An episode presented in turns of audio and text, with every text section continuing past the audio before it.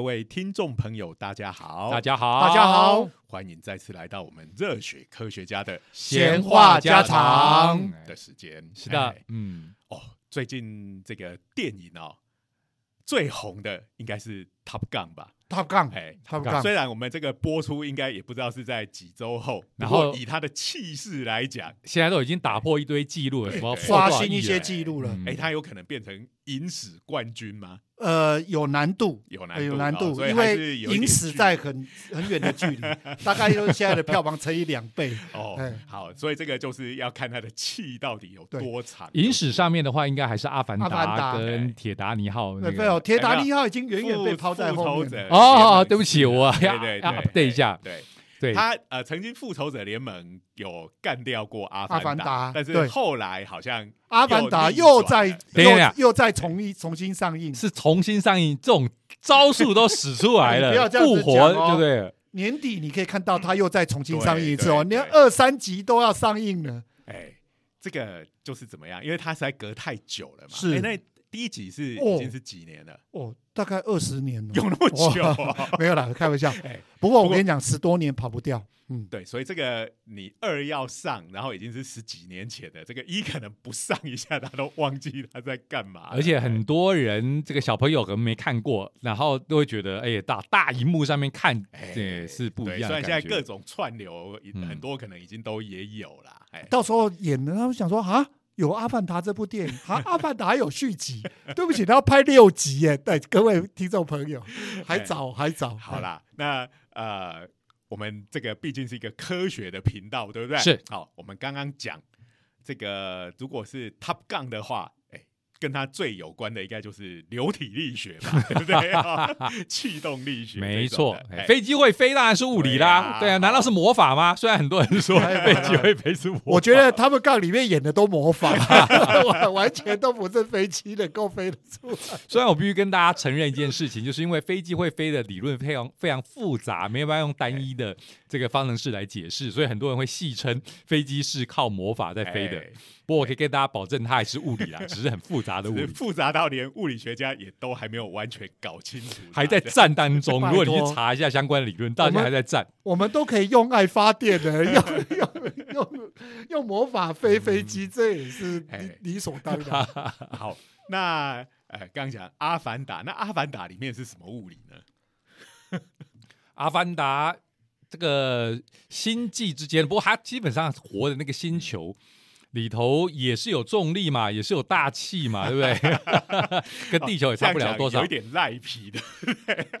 他他他的物理可多了，从一开始他们人形长成那样子，大概大概我们就要吐槽半天了。哦对嘛，对嘛，他是巨人欸讲那个超级英雄的物理学的时候，第一个就是讲生物的体型，对不对？哎哦，超级英雄的体型，哎，所以这个也有也其有实物理。我们都要讲嘛，就是导演，导演叫什么名字？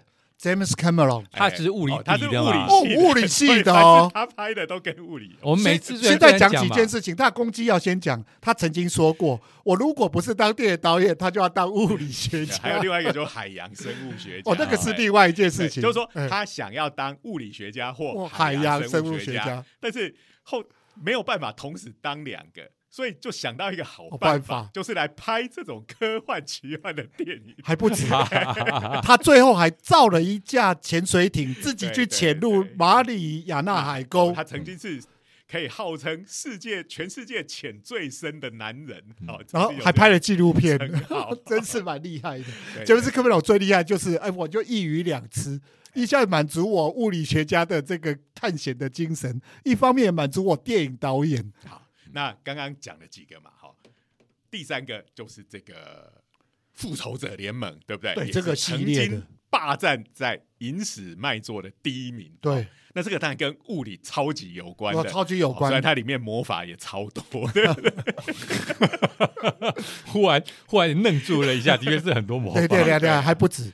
最近承接这一集之后呢，直接就跟你讲魔法了，叫做奇异博士的这个多重宇宙，哎那完全就讲魔法的。这个你现在还讲它是最新的，我们听众可能就要吐槽了，因为它已经都上传了。接下来最新应该是《雷神索尔四》，对不对？呃，可是雷神索尔应该跟这个量子物，就是这个多重宇宙比较没 就关系。是我们刚刚讲，除了魔法之外，还有神力的。对不对对对对，好了好了，这时候就要引入这个伟大的科幻小说家亚瑟克拉克的名言，就是这个发展到极致的科技看起来跟魔法没有两样。哎，这个是《魔装机神》里面的台词，他是引用就是引用的亚瑟克拉。对对哎，这句话其实讲的蛮有道理的。我们要是把一个古时候的人搬到现在现代的社会，他应该觉得这个世界上充满了魔魔法。他是不是到了这个阿斯加了？对，哎，事实上，你说雷神跟物理没有关系，也不会。他们那个彩虹桥不就是？他们就说，哎、这个是爱爱因斯坦罗森桥，那基本上就是虫洞嘛，广对广义对对相对对，没错没错。只是样子绝对不是那个样子。哎，刚才这个施老师提的这一集《爱与雷霆》还会出现宙斯哦啊，所以希腊神也要登场 好，那当然，在这个复仇者联盟这个系列里头，推广我们物理学里头推的最用力的，大概就是量子力学这个概念哦。开玩笑，从复仇者联盟就开始了，哎，那个蚁人在那边东钻西钻，就开始开启了整个复仇者联盟第四集。就是大家知道啊，就是因为量子现在是选显学，你要用一个好炫的理论来包装你的电影，那当然就要量子啊。你看比较早的时候哈，就是他们这种在登月的时代，那时候最炫的东西是火箭，嗯嗯嗯，所以呢，他们常常有一个那个俗语，就是说哦，这个东西有非常多的学问，就是说哦，这个东西是一个 rock 简 rocket science。对对对，简直就像是火箭科学一样。对对对，那呃，所以有比如说有人觉得说，哦，我现在在念，比如说学生准备考试，好、我考个国文、英文，哇，念得好痛苦哦。他爸妈就说。你在那边叫什么叫？这又不是 rocket science，没那么难啊。没错，所以那时候火箭就代表最炫的东西对哎那现在时代不一样了，嗯火箭，哎，火箭到处大家都在射，SpaceX 也在射了，对呀，所以已经变成这个越来越大众了。所以更炫的东西，那当然就是哎现在的量子科学。所以其实现在在大家在市面上啊，甚至很多的产品啊，我们之前我们的节目也介绍过一个这个神奇量子睫睫毛毛膏 睫毛夹对睫毛就是把你的假睫毛夹在你的眼皮上面，对哦然后它是靠着量子纠缠的力量哦，让你的这个假睫毛不会随便就掉下来。看你看看这个 哎，量子，脏话不是我说看 量子纠缠，你看看这个名字就多炫了，对不对啊，然后几年前不是在中国那边还有这个量子波动速度，对不对？对好，啊，我们只要知道一个呃什么样的新的理论是现在最热门的，好，我们只要看诈骗集团的说什么就知道。哦，那我看那个影片，就是量子速读的影片，他根本就是拿一本书出来耍两下，然后就说哇，那个他的那个看书的方法有点像我们小时候有没有？我们会在书页的边边上面画动画，啊，就是画个火柴棒人，然后每一页就动一点点，然后你这样子 这样啪啦啪啦翻过去，哎，就那个人就好像在动一样，好、嗯哎。他的翻法就是这样子，所以一本几百页的书，他可能三秒钟就翻完，然后就跟你讲哦，因为我用了这个量子波动速读，所以我刚刚这样一翻，那里头的内容我已经通通都记起来了。哎，量子超厉害，好诈骗集团，真是太棒了，OK，穿越到你脑里，好不好对啊。然后其实还不只是这个漫威的这个复仇者联盟系统，其实还有很多电影公司都有在拍，比如说 Sony 它的蜘蛛人系列，现在干脆就直接走进这个量子里面了。哎、那所以蜘蛛人他也是漫威的嘛，哦是，对不对？不过他不一样，他们的版权就是说，他这个 Sony 跟这个漫威、迪士尼，他们现在到底到底搞得怎好么样？签特约吧，是先？先先先解释一下嗯，当初呢，呃，在这个漫威那时候还不像现在这时候，在钢铁人之前的年代呢，其实他这个漫画早就经营不太好了。嗯然后那时候为了一搏，就是说啊，我们来拍一个这个电影。那时候拍的电影其实还真的没人看。他拍的这个电影哦，那时候跟人家合拍，人家都看不起漫威。结果呢，很多的合作案都都都都都这样凭空就消失不见了。结果呢，拍了还找了那个李安去拍那个绿巨人浩浩克，更糟糕。结果呢，这个漫威当成黑历史，李安都当成黑历史了。结果呢，他们最后一搏，因为李安的这一部《绿巨人浩克》不卖，结果整个公司已经垮，快垮了，剩下一点小小的钱，然后那时候要拍那个钢铁人，嗯。然后去拜托电影公司，拜托跟我们一起合拍，没有人要拍。哎，他只好自己咬着牙成立了漫威影业 哎，然后自己撑下来。嗯。小罗伯道尼拯救了整个漫威集团，还有是不是小罗伯道尼那时候也是正黑的时候，黑到一个不行。所以他去演钢铁人，还是强尼戴普去去去游说的，所以是不是可能漫漫威也找不到别人来演？因为那时候也没钱了 哎，。这个就是黑的只能找黑的对啊，然后呢，只要跟这件事扯上都很黑。强力戴普、宝剑、强小罗伯道尼，现在你看强力戴普很黑了一哎段时不过间。对他最近又翻了。那也因为这样子，小罗伯道尼一翻身，所以他们讲有钢铁人造就了整个漫威。嗯好，那哇，所以现在等于几乎是君临整个好莱坞哈，是甚至之前也很多这个电影圈的人都很担心说，未来你在戏院都只看得到漫威的电影。然后哎不过突然就一个 Top Gun 冒出来，哇！我觉得又把大家的想象又颠覆了一番。是是这种怀旧的东西，爱看的人还是蛮没多错，没错。然后回过头来，就是漫威那时候为什么会想要拍自己拍电影，就是因为他授权出去的东西，因为他本来没有电影公司嘛，他都是直接把权利卖出去，让人家改编成影视。那时候就是因为蜘蛛人，Sony 买了蜘蛛人，嗯。拍的那个逃皮哎逃避凯尔那个奎尔那个时候拍的三部曲，因为很红，嗯卖座又红，嗯。然后最重要的卖给福斯的 X Men 系列、X 战警系列也一部接一部拍，尤其金刚狼、嗯那时候大家都觉得很卖，他漫威讲说，哎、啊，我自己赚就好，还要给你们赚，没有出去的直接就自己弄。嗯所以那时候出去在别人手上的比较著名的就有几个：一，Sony 拿走了那个蜘蛛人，嗯福斯拿走了 X Man，还有一个一直都拍不好都不卖的，叫做 F 四、哦，神哎，奇神奇四超超人哎，哦，那这些人都在那个是神奇还是惊奇？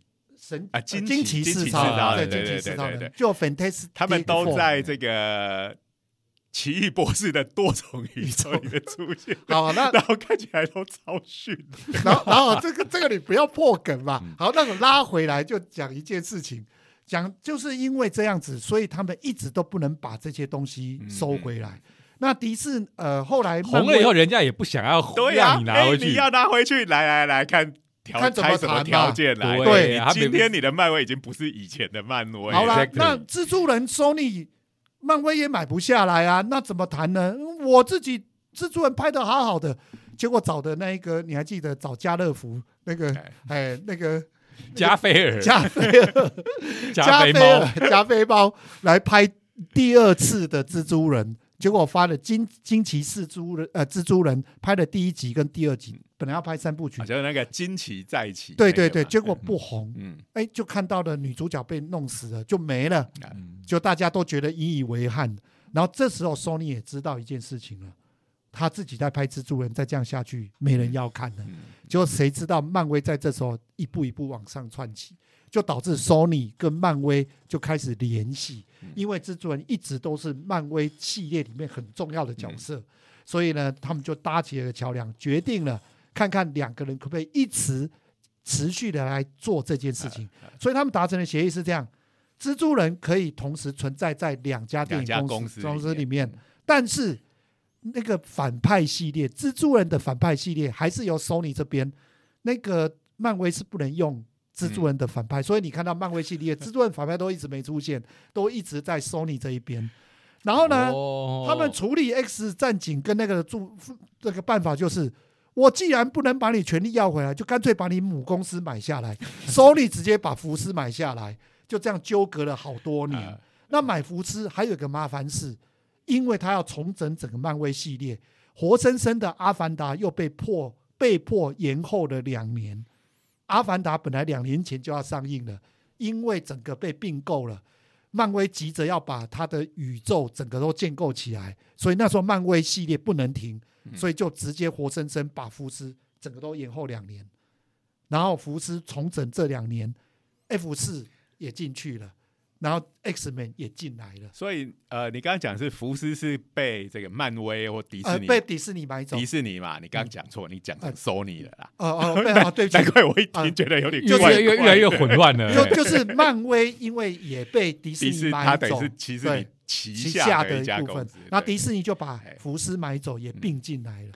不过我我想这个迪士尼跟 Sony 两个很大概要看他们互相吃掉哪一个，可能是很困难。很难呐、就是因为他也评估过吃不下来嘛。哎然后再来，现在就是还有一个呃，Sony 还有一个系列，就是那个新蜘蛛人，就是那个动画系列，啊还记得那个新宇新宙？宇宙，对，那因为这个也要拍系列了，那因为新宇宙叫好又叫座，它其实是真的第一部开启多重宇宙的这个这个蜘蛛人这一块。嗯嗯，对，那量子物理是在这个漫威的这个复仇者联盟底下就开始，第四集就开始。但终于要提到量子物理回来了。对我刚才觉得哇，这个九九在解释这些大影业的恩怨情仇并过来并过去，哇，一团混乱，简直是比因因为中间还讲错，啊，所以就更，加抱歉抱歉，好，简直是比火箭科学更加火箭。对啊，这个一日千里就是大概这个味道。不过呢，这个量子力学现在由于这个电影以及诈骗集团双方共同的推波助澜 是是是之下，哎，其实它当然是在这个社会大众里头，大家也多多少少都有听过。可是我相信很多人都还是搞不清楚量子到底是什么东哎西。真这真的要哦，不然你真电影会看不懂。最近还有一部电影很红也很卖的，是独立制片 A 二十四这一家电影公司，他拍了一部叫做《妈的多重宇宙》。对不起，哦我没骂人，他电影就是《妈的多重宇宙》哈。他其实就在讲一个妈妈 陷入了多重宇宙里面，开始就讲啊，其实这一部刚好就是跟《奇异博士二》差不多时间，他就是哦比奇异博士早早一点点早一周。结果呢，因为口碑实在太好了，后来呢，奇异博士也被被讲了，真正名副其实的应该有个副标。奇异博士的疯狂宇疯狂多呃疯狂宇宙，其实要加上副标“妈的多重宇宙”，其实他就是在讲妈的多重宇宙。那呃，今年我认为呃，明年的奥斯卡《妈的多重宇宙》应该也会有一些奖项会入围，因为它的确开启了一些表演的模式，是很特别的。这部电影我也推荐大家去看，只不过你要有心理准备，它讲的就没有像漫威系列这么样的贴心，有一些东西你要发挥你很大的想象力。哎，这个多重宇宙虽然它是引用了量子力学的一种诠释，就是多重宇宙诠释。不过我可以想象嘛，这些搞娱乐的一定爽毙了，哇，这个多重宇宙超好用的啦！我这个东西拍的时候啊，可以立刻可以有很多个 同个同剧剧。情完全可以无责任的进行，反正在这边难以收拾，立刻跳到别人。没错，可以乱踹。这电影就只有干一件事情。多重宇宙就告诉你有多重个宇宙，好，接下去就随他们摆，跟科学无关的。以前是说哦，这个重我们常常讲说哦，重开机，然后吃书。现在你只要用一句，这个就是多重宇宙啊！我高兴怎么拍就怎么拍，哇，这是超好用啊，的。其实我要讲多重宇宙概念，其实没有没有说现在才开始流行，很早很早以前，李连杰有拍过一部片叫《救世主》，其实就在讲多重宇宙。他叫啊因为光是这个概念，其实就大家第一个觉得蛮炫的，然后哎、也给这个导演几乎无穷大的权利，可以乱搞他的剧情。哈，我们还是我们大家不要忘了，我们是一个科学 节目。这个除了在电影界以及诈骗界，大家都可以听到很多量子之外，其实这个现以现代来讲，量子科学跟量子科技这种东西，其实已经越来越重要了。是的是嗯没错，哎，大家应该也都，比如说新闻，你有在注意的话，其实这个世界各国的列强哈，嗯，每个国家大家都在开发量子电脑。对然后不只是政府单位，其实这些大公司哈，你大概想得到的这些科技公司，Google 啊、脸书啊、IBM 啊等等，好，甚至做空气清净机的 Honeywell 哦，嗯哦也是这个呃量子电脑开发的领先者之是是是，一哈。哎那呃，其实如果各位有注意到，在几个月前，其实我们台湾这边，好，我们政府也宣告了一个量子子国家队，哇哎呀，好炫呢、五年八十亿的计划。好、嗯那这个其实从疫情之后，好像什么东西都要讲个国家队这样子。嗯好，那这个当然就是对于量子科技的开发嘛。好，那现在大家讲量子科技，大概有一大半都是跟量子电脑跟量子通讯有关的。好，嗯那呃，当然，因为做量子的东西，因为它很多的技术都非常困难。哦，那每次一讲到这个，有时候呃，大家又会质疑说：“哎呀，我们台湾这么小，呃，又资源没那么多，怎么跟这些世界列强去在这种最前端的地位这个去竞争？”好，不过大家也不要忘记，它既然是以量子电脑为主，那大家都知道，现在台湾的半导体可以说是世界第一强，对不对？没错，嗯，那就是我们在这些这个电脑业啊，然后相关的零组件，然后从最基础的晶圆开始，其实啊、呃在全世界是占有举足轻重的地位的啊、所以其实我们的一个切入点，可能就是我们怎么样在传统型的电脑的基础的优势上面，是哎，然后去介入这个量子电脑的领域。对，哎，哎而不是跟哎直接跟这些大国拼啊！你做一千个位元，我要做一万个位元来跟你拼，哎，这个这个很难。对对对，我们们走实用这一块的，尤其用我们现在领先的这个优势，就是半导体科技，试试看看在我们这个量子电脑这一块，我们可以有怎么样的优势？所以这个几乎可以说，哎，你看从那个冷战时代，物理学家是很吃香的哈、这个国家会丢很多钱哈、因为我们说，哎呦，赶快我们来做高能物理，做核物理，可以帮你做威力更强的核弹啊、政府就会把钱拿出来，对不对？好，所以从呃。像第二次世界世界大战，基本上大家都知道，就是原子弹为嗯这整个战争画下了句点嘛。嗯原子弹当然就是物理学家呃，你必须要有这些物理的原理在里面，不然大家根本连可以做原子弹这件事情都不知道。其实当时争论就很大。对对对，嘿其实爱因斯坦一开始也都说这个东西哦，因为原子虽然你比例来讲它释释放出的能量很多，好一等于 mc 平方，对不对？是可是原子实在太小颗了，所以你就算在实验室里面几颗原子，你把它去做分裂或是融合，放出来的这个能量，呃，就比例来讲威力很大，但是你要真的拿来做武器，他觉得是不太可能。好，一直要到后来有另外的科学家做出这个连锁反应，哎哦，才啊、大家才认知到说，哎、这个真的可以做成一个威力非常强的炸弹。好，那也因此有了这个起点，然后后来又因为美国跟苏联的这样子冷战的分裂，大家都在比谁的核弹多，哦，嗯谁的核弹强。当然这个时候，哎，这个物理的研究经或经费是就源源不对绝。源源不绝。好，那大概到我们念大学那时候，就刚好冷战结束了嘛，是是对不对？是，哎，这时候物理学家突然发现我拿不到钱，也不用登月了。那时候登月最热门的时候，这个也是需要一大堆物理学家哎。对，那但是现在要进入量子的时代啊，就宣告了物理学家 A 钱的时候又、不要讲又 A 钱了，回来了我一直觉得这很重要。啊对，不能说是 A 钱，对啊，哎，就是说又可以获得政府的关爱的眼神，终于我觉得政府又愿意投入到这种基础建设啦里面对啦。，哎，对啊。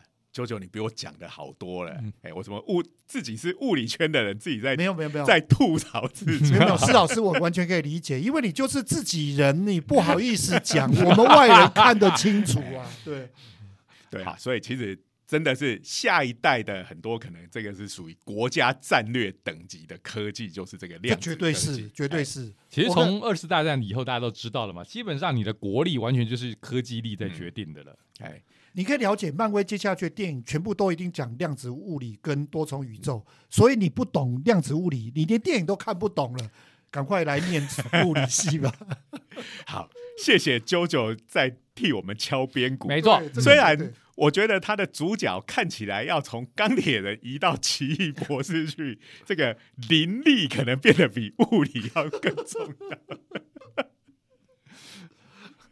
好，不过呢，我们这个学物理的，基本上还是哎要感谢漫威哈、这个对把这个量子推给大家都知道，然后这个啊，这应该是鱼帮水，水帮鱼嘛。啊一方面就是量子的确就是科技上面关注的热点，然后给大众知道这件事情，这个漫威推了一把，所以现在大家都可以认知，你要把钱投在量子上面是理所当然的啦。哎那像这个量子国家队，哈，其实跟以前的像科技部主导的研究计划有一个蛮不一样的地方。嗯，好，过去科技部当然就是我们就是要做最厉害、最赞的研究啊，对不对？发表超超高级的这个学术论文，好、嗯嗯经典之作，嗯然后看能不能转移到产业去，好、嗯做让大家赚钱这样子。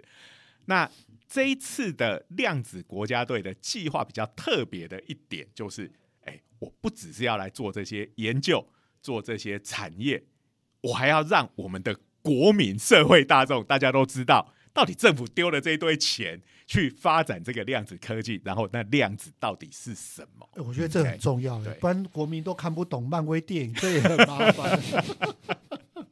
不至于啦。好了哈，OK，所以在这个量子国家队的计划里面，有一部分就是要来做这个呃知识推广嗯。的部分。嗯，好，那谁来做这个部分呢？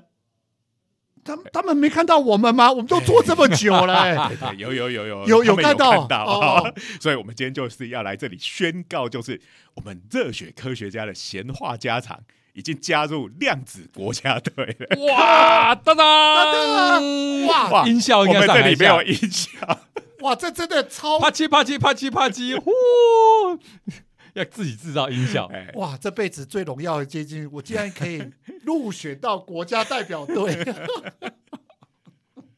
哎，所以其实以后就是我们的节目，其实，在我们的节目之前也经常会讲到嘛，毕竟我们是呃两个物理学家加上一个闲人的这样子的组合，当然一定会讲到跟量子有关的。好，那之后呢，呃，我们的节目当然也会陆续跟大家介绍这些跟量子相关的嗯，这个科学跟科技。好，那以后除了你学到很厉害的量子力学啊，我们不要说学到了，好，你知至少知道一些嘛。好，我们这不是在上课，不要说学到把我们的观众都吓到。那还有两个很大的好处，就是刚刚讲的。好，一个让你可以看懂漫威的电影，第二个你不会中了诈骗集团的 这个量子陷阱。所以你看看政府把我们选入国家代表是多么英明的决定跟智慧啊！好啦，不过当然我们这并不是说我们以后就要当起政府的传声筒了，好，只只是我们同样认同这个推广这些科学的知识，特别是接下来的量子科技的时代，嗯我要跟让大家知道更多有关量子的事情是非常重要的。我们会继续当科学知识的传声筒。嗯嗯，对对对，哎，那如果政府乱搞，我们一样会吐槽的。我我们有曾经吐槽过政府吗？哎，不知道忘了，我们这样子有时候随口乱讲，也是有时候应该是有，应该不会没有。我们什么都在吐槽，连自己都愿意吐槽，吐槽就是爱呀、你搞不清楚啊没啊？错，没错，没啊错。嘿，那呃，所以就是呃，嗯我们接下来会有一部分的节目，是，呃，可能会比较固定一点，或者是频率会高一点，是跟量子有关的。那我相信也是大家对这个应该都蛮有兴趣的。对嗯啊，嗯嗯嗯好，那还有一点时间，我们还是要讲一下那量子到底是什么。我们先讲的吧。对啊，就首先，真的有一个疑惑，大家都会讲量子、量子、量子。那量子到底是什么？因为我们知道它它里面牵扯到的专业知识当然很多，嗯你总是要讲谁没事去找出说，哎，有量子这什么鬼东西的？对，这个就有点像在十几年前红的是奈米，对不对？对好，那大家都讲奈米，奈米，奈米到底是什么米呀、嗯可以吃吗？对 不对？好，蓬莱米、菜来米，对，那量子，量子，但因为大一般大部分都是在原子或比原子更小的世界，嗯在才会去讲到那个量子嘛，就好像这个在漫威里面。跟蚁人就最有关了嘛，对不对？它变到跟原子一样大的时候，哦，这个各种的呃，就满口量子力学就又出来了。对好，那我们讲原子或者组成原子的质子、中子、电子，什么都是子，对不对？对好，那所以我们就会很理所当然的认为，所谓的量子是不是一种粒粒子子的名字。那这种粒子到底是什么样的粒子？不过我们要说的是，其实并不是这样，是吗？蚁人不是用一种粒子才变小吗？不是用一种粒子，但皮 它那是皮姆粒子但是量子并不是一种粒子的名字。大家先听清楚了，量子虽然叫什么子，但它不是一种粒子。对，所以这里就会讲到一个如何分辨诈骗的 tip 其之一。好、如果有人拿一个商品来讲说，我这是由最新什么高科技的量子所，它的成分是一种量子的话制，造出哎，来的，对，是这个量子产品的话，那这个就是骗人的，嗯。因为它并不是一种特定的的物物质。质。对哎。对好啦，那一般人就应该就问题就来了，那那到底量子是什么？还有是不是这种子？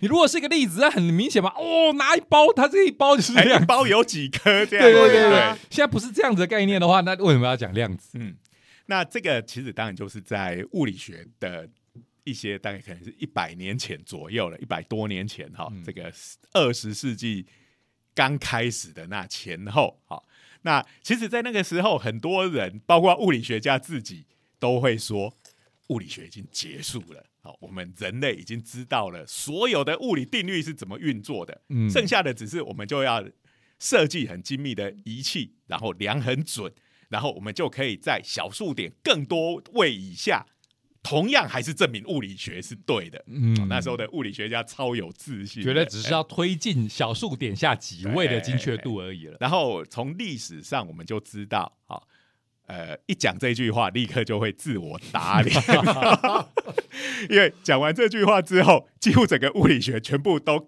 到了一种快要砍掉重练的程度。这个我们好像戏称就不要立旗啊，自己立对对旗就会立刻就就会被打脸。就好像那个也在差不多那个那个时候，一九零几年，那时候不是莱特兄弟，嗯，我记得印象是一九零三年的样子，好。然后那时候对那那一年啊，那个那个年代，很多人都尝试想要飞，飞对然后那个《纽约时报》写了一篇社论，好，那篇社论斩钉截铁的说，从物理学的观点来讲，人类再过一百万年也飞不起来。他就讲，对啊，很这个很合理嘛，对不对？因为人就是比空气重啊，嗯那你除非是用热气球那那样子的原理。你想要像鸟一样飞是飞不起来的，好，但鸟因为它有翅膀，它的震动振翅的力量是很大。好、嗯当初在开发飞机的人很多也是模仿鸟，嗯，然后就摔死一堆的。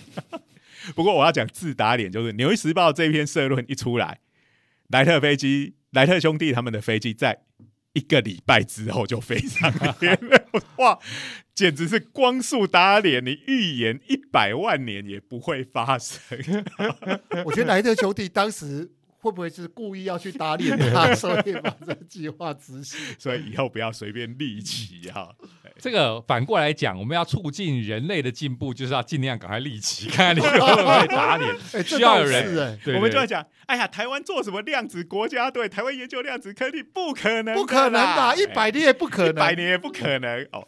我们立刻要被打脸。我们希望立刻被打打脸。对对对对对，好，那回到刚刚要讲的，好、嗯就是那时候就是发现了哦，我们对于这个呃所谓的热辐射，我们讲黑体辐射啦，哈、嗯那黑体辐射其实就是热辐射，任何一个物体它发出来的，呃，它只要它的温度不是绝对零度，它就会放出电磁波。好，那放出这些电磁波就有各式各样的频率。嗯嗯，那如果在可见光波段，我们要很容易理解的话，就是有各式各样的颜色啦。哈、嗯像我们太看到的太阳是稍微有点偏黄色，对不对？嗯就是因为它的黄光比其他颜色的光多一些。嗯那我们在黑暗的地方看不到人，但是我们用夜视镜是可以看得到人的。对嗯因为人体这个温度发出来的热辐热辐射，它的最多的是在红外线的部分，那可见光就很少，所以就看不到。所以你看电影常常有带夜视镜的时候，夜市就有红的哎跟橘色的人形。对对对对，这个九九也应该这个电影上看到非常多。我是不知道真正夜视镜是不是长这哎样不过，但是最近因为疫情，很多单位叫进出都有那个热感、热显像仪，对不对？其实就是那样的。其实你还东西你还记得阿诺在演那个《Total Recall》的时候，就是那个呃什么总动员的那一部《魔鬼总动员魔鬼总动员》，他不是有一个荧幕扫过去，连骨头都展现出来，你记不记得那一幕？那个是 X 光的哦，对，你要说阿诺的话，应该要讲那个终极战士。哦，对对那个终极对对，战士，他在看他看到的世界，对对基本上就对对对是热热像的仪的对对对大家知道终极战士哦，就有点像蜘蛛的那个怪怪的对对脸，然后戴一个头盔，专门在猎人的那个。对对对，那个哦这个也一系列，因为最近又要重启了，啊，又要重拍了。都要重，这个是真是太阳底下，大家都想不到新故事。好，不过这个原理九九应该也很容易理解嘛。就首先原子本身就是有电荷嘛，对不对？里头有电子啊，有等一下，师徐老师，你会不会太高估我了？啊。那 没有，我们说是在讲说热辐射为什么热辐射？因为的话，你可以看到有电荷，我们身上有电荷，你可以接受吧？我们有原子，原子里头就有电荷，你可以接受吧？呃，其实我真的讲坦白话，即使我有念科学那么多年，我还是搞不清楚。那请问细胞在哪里？又告诉我们生物的最小的组不 啦成是细胞，那细胞再下去就是细胞原子嘛再下去就是原子。对啊，哎细胞各位是原子构成。构成的。各各位听众朋友，有这种跟我同样问题，不要害羞，就直接问，好不好？这是啾啾的责任啊，就在这边哎呀，啾啾有时候也会，我这边要声明一下，啾啾有时候会装一下哈，为了 大众哈，对。别这样，别这样，我是真正无那我们那我也要帮徐老师讲一下，徐老师有时候也会顾及九九的颜面，故意说九九是装的，对 对。其实他是真的不知道。你看看台湾人多善良，啊，总之大家都知道这个原子里头有电荷，那个比如说原子核啦，或者是电子啊，然后我们也晓得这一个热其实是一种在微观状态下面就是振动嘛，对对不对？那电荷如果在振动的话，我们就说它会发出电磁波，这件事情也很容易想象，因为我们晓得这个我们都会讲说磁场电场嘛，对不对？对，那磁场电场是存在的，你电荷旁旁边会有电场的话，那你把这个电荷拿来震荡，就好像是这个场在动，场在动是不是就很像是我们在水面上面拍打这个水，是不是就有水泼出去？对所以自然就有电磁泼出去了嘛。是。那这种电磁泼出去的形式，其实我们就是我们刚才讲到的热辐射，所以热辐射辐射就是这种电磁波那我们。看到原子模型，常常有一些电子，它绕着外面有不同的轨道层。那有时候它会跑到这里，跑到那里，其实是不是这样子也会放出能量？哦，刚才徐老师讲的就是所谓的古典电磁学的电磁波理论，啾啾刚才讲的就是量子力学里面的电磁。各位听众朋友，不要再讲我无知了哦，我也是会讲出一些很惊人的聪明的其实啊就是如果是像徐老师刚刚讲的，因为电荷在那边动来动动去，然后造成电磁波。那我们想，你在点水波的时候，你要点大力，点小力，诶随你高兴啊，没对不对？错。所以这个水波的大小是可以任意的，好对。只有多。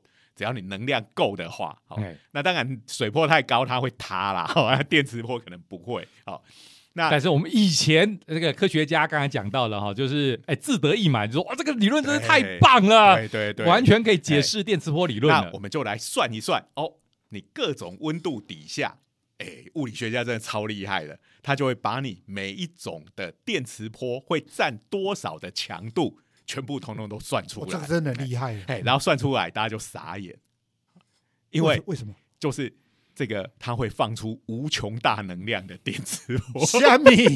然后你就发现这些能量一释放出来，哎，你的宇宙也好，你的妈的多重宇宙也好，就会在一瞬间就整个消失。哎，他妈的多重宇宙真的在讲这件事哦，真的讲这件事哦。也就是说，从古典电磁学，我们大家都觉得它是一个超赞、超厉害、超完美，连方程式写起来都很漂亮的理论。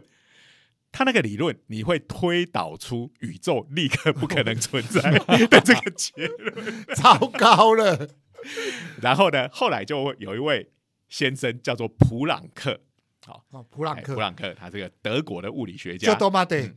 我。我不太记得这个这个普朗克这个科学家干了啥事，但是我记得一件事情，叫普朗克常数。哎，对对对对。对，那那个普朗克这边也要稍微讲一下，如果你们看这个物理梗图，这个学了物理之前跟学了物理之后，会从一个翩翩美少年对。变成一个秃头老头的那个哈、人，就是普朗。克。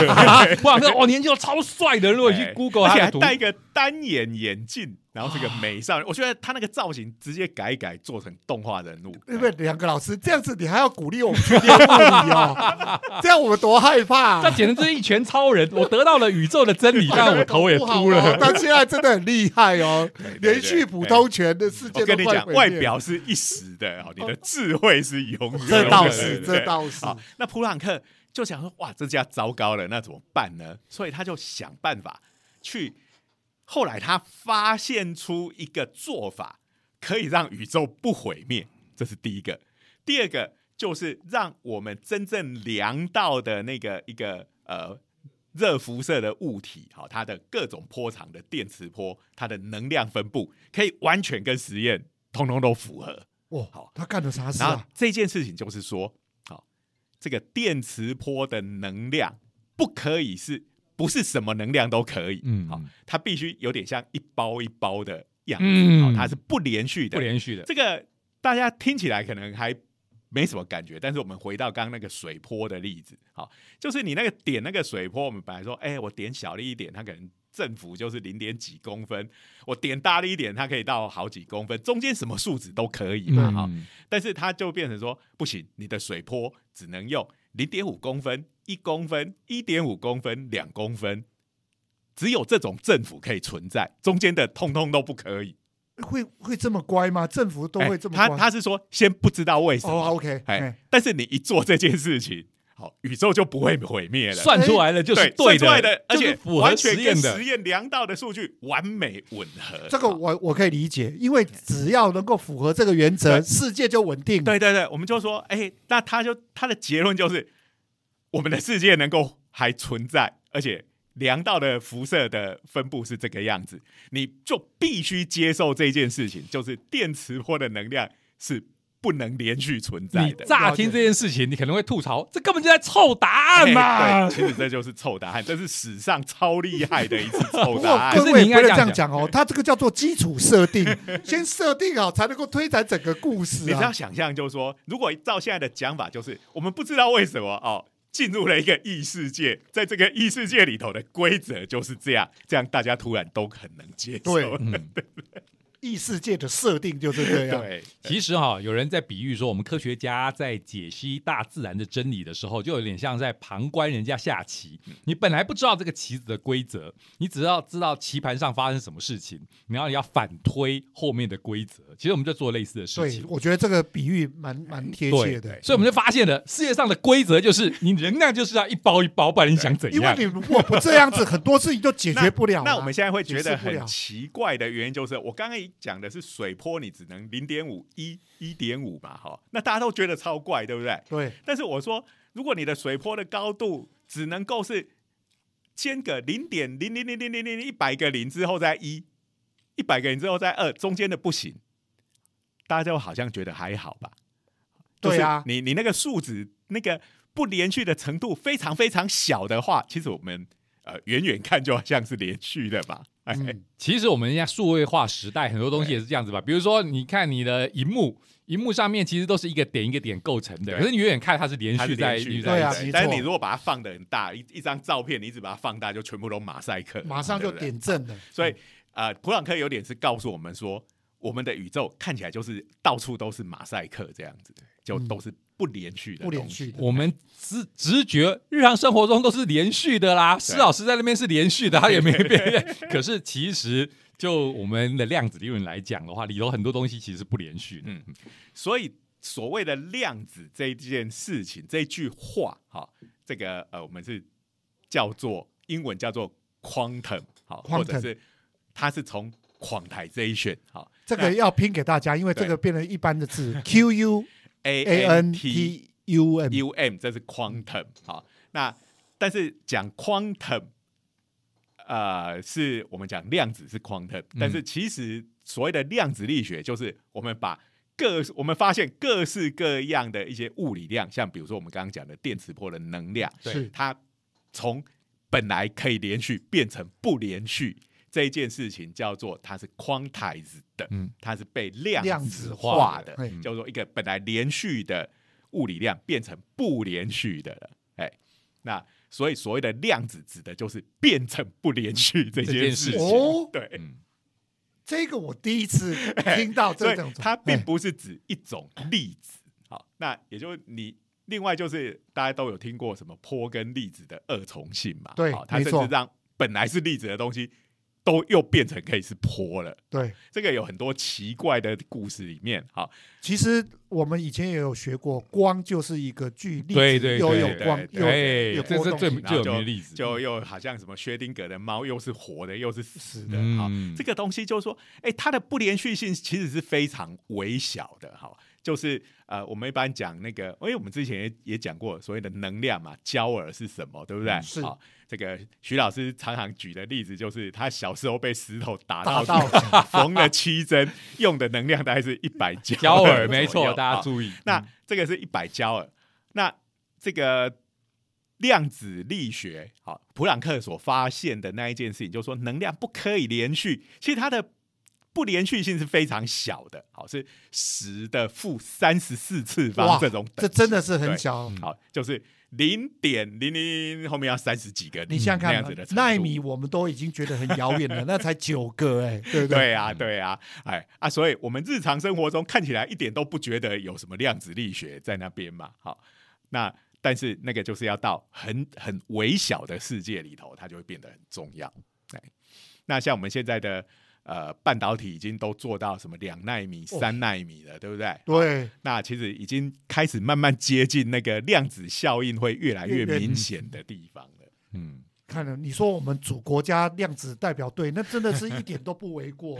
对啊，对啊，好，所以这个是一个就是很，我们不从大家都每次讲量子，一定都从薛定谔的猫啦，他已经讲烂了，对不对？嗯我们是讲一个从一个美少年变成一个怪怪的 这个我建议不要再不要再强调这件事。的这种励志的故事开始，那发这个发现就是让整个呃我们看这个宇宙的这个角度就通通都变得不一样对我们。今天这个节目，只要告诉各位听众一件事情很重要：量子不是一种粒子，然后它是从一个连续的的这个定义当中变成一个不连续的状态。对对对，就是你看到荧幕上的照片，哎，你觉得是一个一幅图画、一个照片，但是你把它拉进来看，它只是一些话术的组合而已，嗯大概就是这种味道。对哦所以基本上你之所以难以想象量子的世界，那都是被你的感官所欺骗。你活在一个哦，你感觉让世界上都是连续的，那是因为你的哎神经带太大条哎，感觉不到量。的确就是神经大条，我们就是讲这个尺度不一样嘛。对对所以这样子讲，施老师跟徐老师两个人说法，就让我理解到一件事情。所以我们一般讲到那个 new type，他们会感应到有人在跟他说话，其实就是量子通讯的一种哦。哎，这个有可能啊。不过呃，他们的神经变得很小对对对条了吗？其实，其实 我们常常有也有在讲这个量子跟意识之间的关系哈。不过这讲起来要讲很长，我们今天的节目时间已经差不多，没关系，哎我们国家代表队以后可以 讲更多这个讲我最。近看了一个非常有意思的这个论文哈，就是在讲那个去年拿诺贝尔物理奖那个 Penrose 他提出的一个理论，就是我们人类的意意识其实是来自于我们的脑细胞里面的一个微小的结构，好叫做微管，好嗯这个是。细胞结构里头真正存在在的的东西嗯，他说是在里头发生了量子计算跟量子通讯。麻麻烦 施老师把这个我们另外辟一个章节来谈这对对，不过。我看到的那个论文是说，哎，证明他的其中一个假设是错的。哎呦，不过不 Penrose 过我们知道是错的，至 至少也这个往前进了一步对啦。对对对，不过 Penrose 的这个理论其实已经已经很早他就讲讲这个猜想了。那虽然很多人都会想要打他脸，不过重点是到我们的意识是不是跟量子有关，这个东西还在争议当中。我也觉得哎，很拭目以待。我们以后也可以聊一聊对对。对对好，那今天呃，因为前面花了很多时间聊电影哦，这个一定要啊，哎不然都大家都不知道量子在干嘛。对啊，但因为电影可能也是带动这一波量子风潮一个很重要的，这的确是啊，的确是。好，那呃，就是以后你要得到最正确、最不会被骗，也不像电影都在胡乱你的关于量子的知识，来听我们这个频道就还。有一个最重要的，你害羞不敢问的量子问题，啾啾来帮你问对。好，各位可以写信到 JoJo 的这个信箱，有 这回事吗？哎就是所有会让你问了之后会觉得羞耻的问题，马上交给我们不论是在我们的 podcast 的底下，你可以留言。嗯我们还有 YouTube 来，施老师麻烦再宣传一下 YouTube 的好，最近因为刚做完第二季，好，目前正在处于一个休眠的阶段，我可以去哎复习前面的。对对对对对，那很快第三季即将又要推出，跟大各家见面各位了听众朋友、观众朋友，你们要理解，漫威要推展到第四个阶段的时候，他也休息了一段时间啊。对了，以后是这个我们应该像我们 Podcast 是不断电嘛，对。那 Podcast 因为就是有制作上面的难度，嗯，对 YouTube 的制作是比较困难的，好，所以那个以后大概是每季做完中间都会有一个休息一段时间，是。好那 p a c k a g e 还是一样不断电的服务，但是不要忘记了，虽然没有更新，旧的也值得你再看。哎，来，我们这个科学家的热热血科科学家的的长话短短说，这个哦 YouTube 好，是大家要这个多多的这个点阅好跟订阅好。好，那今天我们的节目就到这里。然后我们一开始没有做的事情，量子穿越到现在的，我们的自我介绍，现在要对对这样赶快哎，我一听到徐老师讲这几个字，我就知道。徐老师只会提醒这事啊。没错，哎那这个是呃，哎要这样子？哦，我是东海大学应用物理系的施启廷老师。是的，我是中原大学物理系的许金玲许老师。我是刚入选国家代表队的舅舅，哎呀，真的是莫大光荣。所以，我们现在除了感谢科技部的科普活动是的计划之外，我们还要感谢科技部的量子国家队的计划。好、嗯我们这个推这个量子国家队里面的这个科普，好、以及这个推广的成成员，嗯有个名字叫做量子熊，熊，哎，熊为什么是量子熊？这个以后我们再来聊聊。可爱。哎，好像是原因之一啦。对，我们以后可以来聊聊这个。啊、呃这个量子熊呢，除了我们在我们这边有 podcast 啊、那以后也会有它专属的网站，嗯有相关的科普的文章，也会有 YouTube 的频道。嗯好、那呃，这个计划即将如火如荼的展开。好、嗯，真是这个未来相信可以成为很好的这个量子的知识的充电站。嗯好，那各位也知道，一我们这几个人东拉西扯的程度，好，绝对不会是传统那种硬邦邦是的，哎，是的，是那的。而且一定也会歪楼。好，不止量子的主题，其他有的没的，应该多多少少也会。各位听众朋友，歪楼才是本体，是不是？脑中已经要在这边吐槽了。开玩笑，我们最重要不就这件事吗？最擅长不就这件事？好，好那今天我们的节目就到这个这边，好，那谢谢各位的收听，那欢迎下一次下周继续收听我们热血科学家的闲话家常拜拜拜拜拜。